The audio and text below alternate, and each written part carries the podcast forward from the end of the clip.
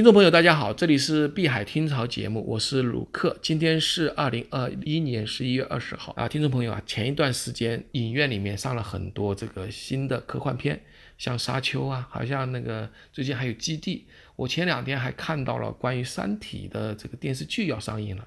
其实呢，我是一个科幻迷了，但是呢，现在对科幻的解读有很多种。有人说这个太空宇宙像这个马斯克说的这个太空宇宙，还有的说是元宇宙。那么今天我想请到一个，呃，我们这个科幻界的这个知名人士啊，顾贝老师，他是这个科幻作家、科普作家，也是科幻协会的会长。顾贝老师在不在线？顾贝老师，哎，你好。啊，哎，卢克老师好。哎，很高兴请到您啊。呃，一直以来就是呃我。对这一块呢，一直想请到一个专业人士来帮我们的听众来讲解一下。顾北老师，你简单介绍一下您这个科幻创作还有科幻翻译这一块的这个理解，还有这些目前的这个科幻影视剧的一个基本概念。顾北老师，然后那个鲁克老师发现。这个您问的问题跟您一开始跟我说的问题完全不一样啊！给了我一个重磅啊，没有没有，那反正就就简单介绍一下自己吧。嗯嗯嗯，你说。对对，我先做一个简单的自我介绍吧。嗯，然后可能大多数的观众或者这个听众对我还不是特别了解。因为呢，我呢虽然在科幻圈出道比较早，然后差不多九几年就一直在圈里混了，但是呢都是一个混子，然后呢一直到两千年的时候才开始去翻译一些科幻小说啊。那么我呢一般来说对外我会标榜说自己是一个科幻翻译和作者，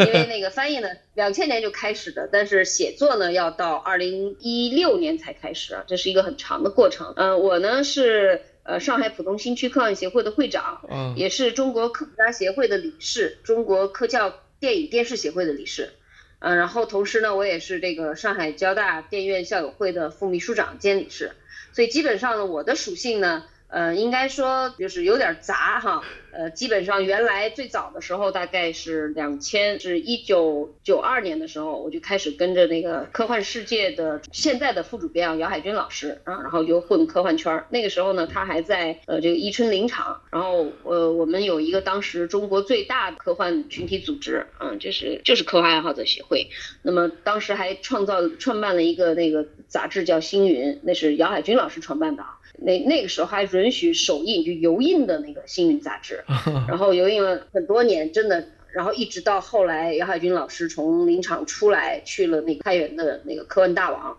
再后来呢又去了科幻世界。那因为我跟他关系比较好，正好那个时候呢，就是大概在一九九八年的时候，我就去了新加坡，然后在外面嘛。他说你反正闲着也是闲的，你要不去图书馆，然后你看看有什么好的科幻小说，你愿意介绍给大家了，你就翻译，就翻译成中文。所以呢，那个时候呢，我就翻译了，就是两千零一年的六月份啊，第一个第一次我翻译的 Nancy Class 呃克雷斯的那个绿洲，还有在那个增刊的夏季号上也是 Nancy Class 的叫进化，这两部是最早的，两千零一年。哦。然后再后来嘛，两千零二年的那个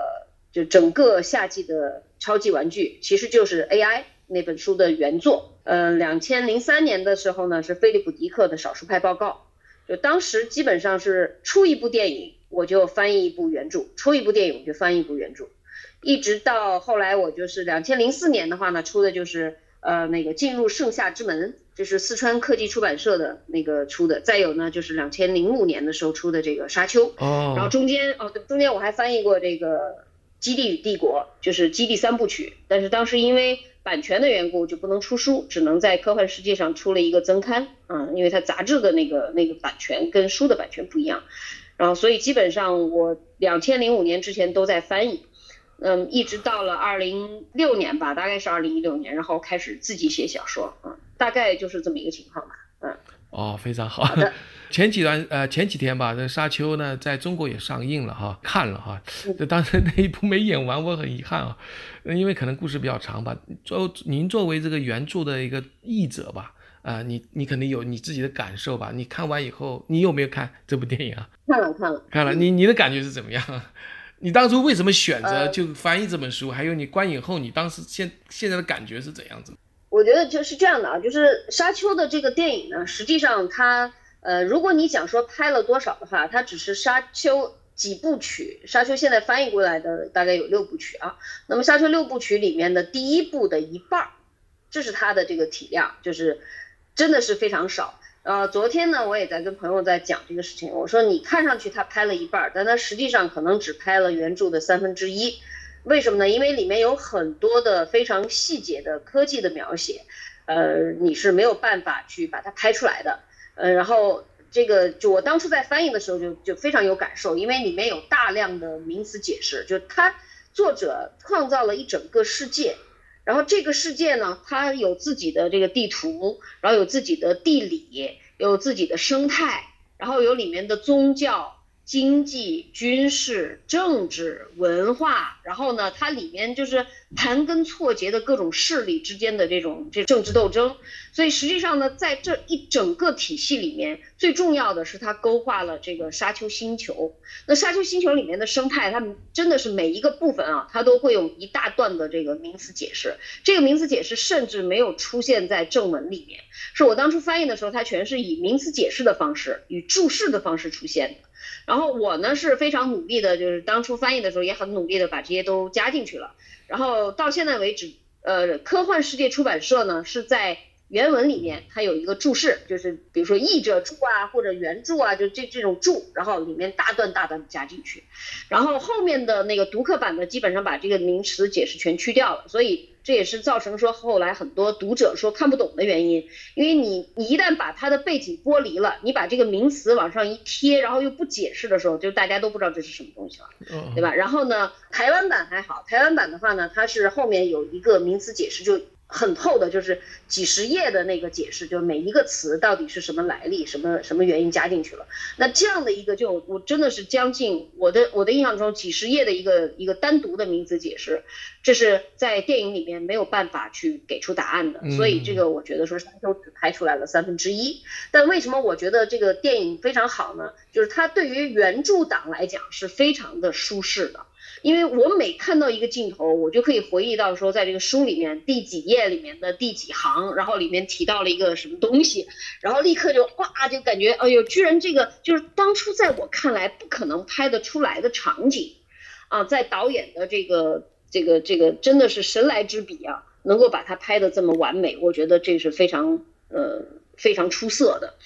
那我就举个例子啊，之前说那个沙丘到底什么地方好？因为沙丘还有一个，就是很多人都讲说，呃，这个沙丘是最伟大的作品，而且是这个在美国的，呃，包括西方的很多书单上面都说这是人的一生中一定要读的一本书啊。这样的一本书呢，并不是科幻小说的必读，而是说它是包括在大学里面你学哲学的啊，或者是学什么你都要学的这个东西，它都已经超出了科幻小说的范围了。那为什么大家如此的去追捧这样一本书呢？其实我作为作者，我真的是有话可说，是因为在这个背后啊，我们大家看到的，觉得好像一个神，就是等于说是一个外，就等于说呃，来自于一个外宇宙的，对吧？来自一个陌生的星球的一整个的这个信息在里面。但是实际上呢，它里面有两个隐藏的东西，是我们中国人不太习惯的，一个是它里面大量的宗教的叙事，就是。呃，比基斯的姐妹会呢，其实相当于天主教，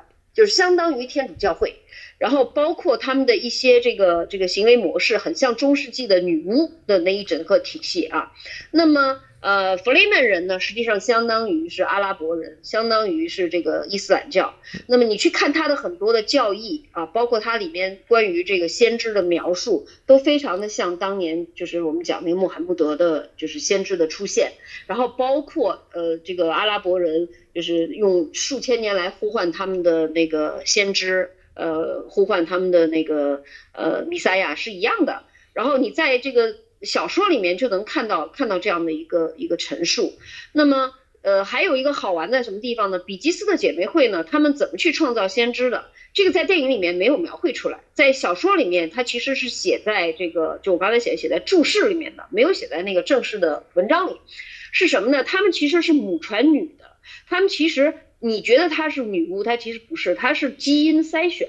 它是靠一种先进的基因学的方式去培育，我们说的不好听点叫育种，怎么个育种法呢？因为他相信男性啊，男性的这个基因是一直的变异非常大的，因为那个动物学家他他有一个就是动物世界啊，只有百分之十的雄性会拥有交配权，会产下后代，其他百分之九十的雄性其实是得不到这个交配权的。所以呢，雄性基因它的 Y 基因它的变化是非常之大的，就它它有着甚至把自己变残了的这种可能性来进行变异。为什么呢？因为他万一能变成那百分之十的优秀男生呢，对吧？所以呢，它变异的非常快。这就是我们在那个做那个基因图谱的时候，你可以根据 Y 染色体的变化来追溯出整个人类从非洲一直到世界各地的这么一个过程。而 X 染色体呢，其实不太变的，就是母传，尤其是母传女的时候，我们通过线粒体去进行遗传的时候，它非常稳定。为什么呢？因为女性不怕没有后代，反正是我自己生的，对吧？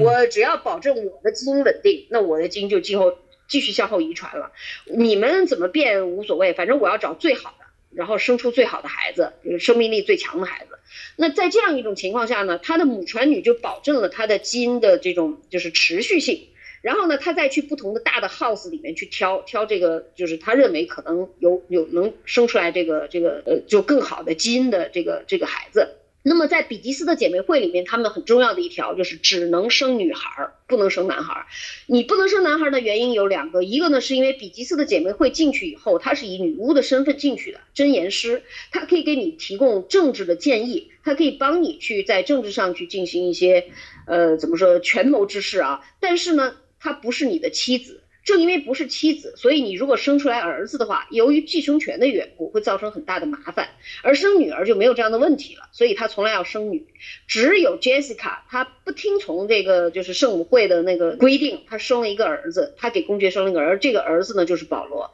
那么电影一开始的时候，就是那个圣母不是过来嘛，让那个小男孩去测试一下，说你是不是那个真知。原因就在这儿，因为在他们的整个体系里面是不应该生下男孩。然后呢，这个杰西卡呢就跟圣母说：“我生下的这个男孩，他就是我们想要培育出来的那个先知，所以圣母才让他去做测试，说你如果能通过测试，对吧？那有可能你确实是我们培育的先知之一，因为有几个人要去测嘛。那如果你通不了这个，就过不了这个测试的话，就说明你不是，那你就该死。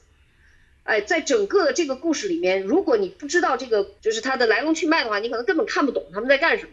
所以圣言师呢，发现他哎，这小男孩包了过了那个测试以后，他在后来他去跟皇帝说的时候，他说我就一个条件，要保证杰西卡和他的孩子能活着，这个在电影里面是非常非常关键的，否则你想一个 house 全部被灭了的话，这个男孩是活不下来的啊。所以呢，这样的一个重要的背景，那么一来电影反映不出来，二来你不看原著你也不知道，但是你一旦看了原著以后，你会觉得丝丝相扣，就环环相扣的那个感觉。那么，呃，另外呢，还有一个就是我刚才讲的阿拉伯人的这个，其实它也是寓意着阿拉伯人多年来反抗这个，就是包括十字军东征，包括我们说英国人的这个殖民，因为有人拿这个沙丘去比劳呃阿拉伯的劳伦斯嘛，说他也是个异乡人，然后带领着这些酋长就是反抗那个英国人啊，然后他说香料呢，其实可能也是寓意着石油。那么这个呢，我觉得很有意思的一点就是，沙丘在一九六五年的时候，呃，写出来，写出来以后呢，当年就得了这个雨果奖和呃星云奖。但是呢，当时这部小说并没有像现在这么出名。它什么时候出名的呢？是在一九七零年，就是在七十年代。七十年代之所以出名，是因为一九七零年的时候开始了这个地球日的环保的运动。那么就在就在一九七零年。呃，世界的第一届环保日啊，然后呢，这个沙丘呢也被大家拿出来当成一个经典，因为它描述了说，这个如果大家不保护环境的话，整个星球会变成一颗沙漠行星，所以当时呢，就是这是第一个，由于环保运动去把沙丘。呃，奉承的一个经典，因为它里面有很多生态学的这个那个缘由啊。然后我也补充一下啊，这部小说里面很神奇的是什么？就是原作者当年在一九五七年、五九年的时候，他还是个还是个记者，他去俄勒冈州去采访当地政府，因为当地政府呢在做一个治理沙丘的这么一个一个呃行动。那么他去采访这个项目，所以就收集了很多治沙，然后呢，这个就是去。做防护林的这么一个过程，他们也也去捕捉了这个这个沙漠中的这个水汽啊，然后用它来那个培育这个棘草，是一种那个在沙漠里面生长的草。他所有这些东西，他到最后这个他写的这个文章没写出来。嗯，他是作者的，写这文章没写出来，可是他写了这个小说，就写了《沙丘》这个小说，所以可见呢，他其实背后他的那些生态的这个知识是真的是科学，是生态科学。所以呢，它成功的第一个就刚才讲了，是生态学，是因为这个环保日；第二个呢，就是我刚才讲的，是由于阿拉伯呃自由解放运动而导致的。因为在一九七三年爆发了这个第四次中东战争，那么一开始的时候，阿拉伯国家对于以色列是属于就是一路这个突飞猛进，就差点把以色列打到海里面去。但是后来由于美国的介入呢，就以色列就就反过来把阿拉伯国家就是打垮了。那这些阿拉伯国家呢，倒过来以后就觉得说，这个你美国凭什么对我们去进行这样的一个就是就是压打？所以呢，他们合在一起形成了一个组织叫欧佩克，开始对整个西方进行石油禁运。然后这个石油禁运呢，到最后直接导致了西方国家在八十年代的那个经济危机。所以后来就有很多年轻人在思考说，这些阿拉伯人到底在干什么？他为什么要对西方进行石油禁运？他跟西方的关系到底是什么？这些阿拉伯人的文化是他们不可理解的。所以呢，《沙丘》这本书又成了西方去了解阿拉伯文化、了解阿拉伯人的一个窗口。呃，然后呢，这个就是它之所以被奉为经典，也是因为在这个宗教，在这个这个，尤其它里面提到了政教合一啊，政教合一有多么可怕。然后是如何那个，就是等于一旦政教合一，就像一架马车脱缰的马车控制不住，所以他在里面都有陈述。那这样的一本书呢，对于这个年轻的读者来讲，是了解这个就是多元文化的一个窗口。所以呢，它才会变得如此的伟大。那么这些东西呢，在中国可能我们很难接触到，而且我也不太关心啊。那个无论是这这西方还是说这个阿拉伯，我们都没有那么关心。这是为什么？我们就没有那么深处的感受啊。西方就觉得这个这个小说非常好，嗯，我觉得原因在这儿啊。好的，谢谢卢克老师。